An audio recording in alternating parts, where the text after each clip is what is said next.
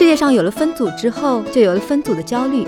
你想想，用这种形式来梳理现有的各种联系，前男友和前女友的确处于最不受待见的那一列当中。是已搞还是停搞还是可再搞呢？仔细想起来，脸红心跳。这是一个普遍的社会现象。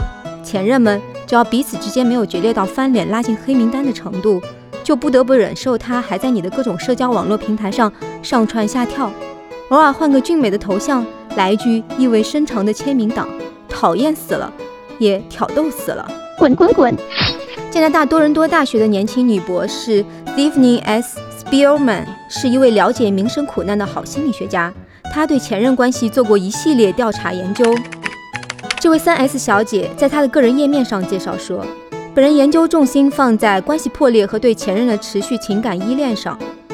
为什么有些人置关系破裂的事实于不顾，依然继续为前任消得人憔悴呢？我们认为，对未来关系的悲观就会导致这样的问题出现。三四小姐的一个成果发表在《社会心理学和人格科学》期刊上，标题叫做《前度诱惑：当下恋情的质量和对前任的情绪依恋》。相关调查持续了六个月，共一百二十三组参与者，均来自美国和加拿大，年龄在十八到五十六岁之间。这篇论文指出，对前任的持续渴望预示着现阶段关系质量的下降，而且有加剧其继续下滑的推动力。不过，研究者也强调说，这种情况仅发现于在对最近一段前任关系还依依不舍的人身上。这是因为惦记刚过去的恋情，意味着还有一种可替代感存在，而惦记再久远一点的关系，倒是没有这种意味。因此，三 S 小姐警告说，那些前脚从一段关系里面拔出来后，后脚就踩进新恋情的哥们姐们注意了，前任有可能以任何方式爬进你现在的二人世界。那么，对于那些迭代已久的前任，我们到底应该怎么做？我还记得前段时间，有一位已经当上了辣妈的女朋友，一大早在微信群里大声嚷嚷：“受不了，受不了！我的一个前任死乞白咧跑来加我，果断拉黑。”针对她的这个声明，从各个时区陆续醒来的群员们立刻分成了两派意见：一派是拉得好，最讨厌这种分手了多年还觉得你跟他有什么重大关系的男人了；弄死他！一种是何必呢？做个朋友什么的也还是不错的嘛。你反应过激了。倘若你问我在这件事情上立场如何，我的意见倒和他颇为一致。这里面有个著名的论断，你可要记牢了。一般来说，主动上门来表示还想跟你怎么怎么样的前任男友都非常可疑。如果他还正处在另一段男女关系当中的话，那么定非善类。不要脸！Facebook 等社交网络的流行，更是大大滋长了这种趋势。在一个涉及四百六十四人的样本调查中，发现有三分之一的。还每天在追踪前任们的生活点滴。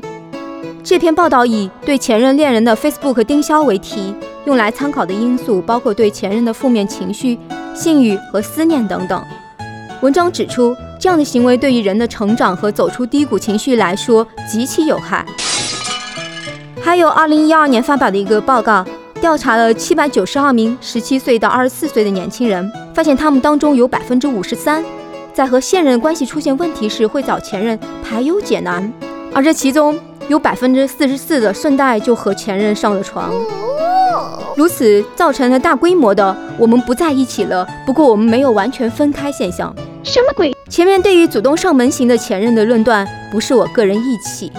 据经验，这种情况你只需要稍稍打听一下就能够发现，他们不止找你，也会找其他的前女友。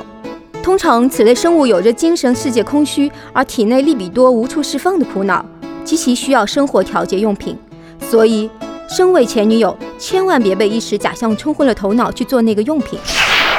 当然，最保险的预防措施还是像我那位辣妈朋友一样，找个更帅的。这样的话，对付那些总想要藕断丝连的家伙，简直可以做到手起刀落。完美。和前任时常来一发的最大危害，听听研究者们怎么说吧。这种做法会变成一种行为模式，影响到你之后的情感形成过程，而且老是纠缠在旧的关系当中，也不利于你去建立新的依恋。此前我也看到其他研究显示，多性伴侣对女性身心的负面影响都要更大。说到底，人是需要在信任和明亮中活下去的。好像很有道理的样子。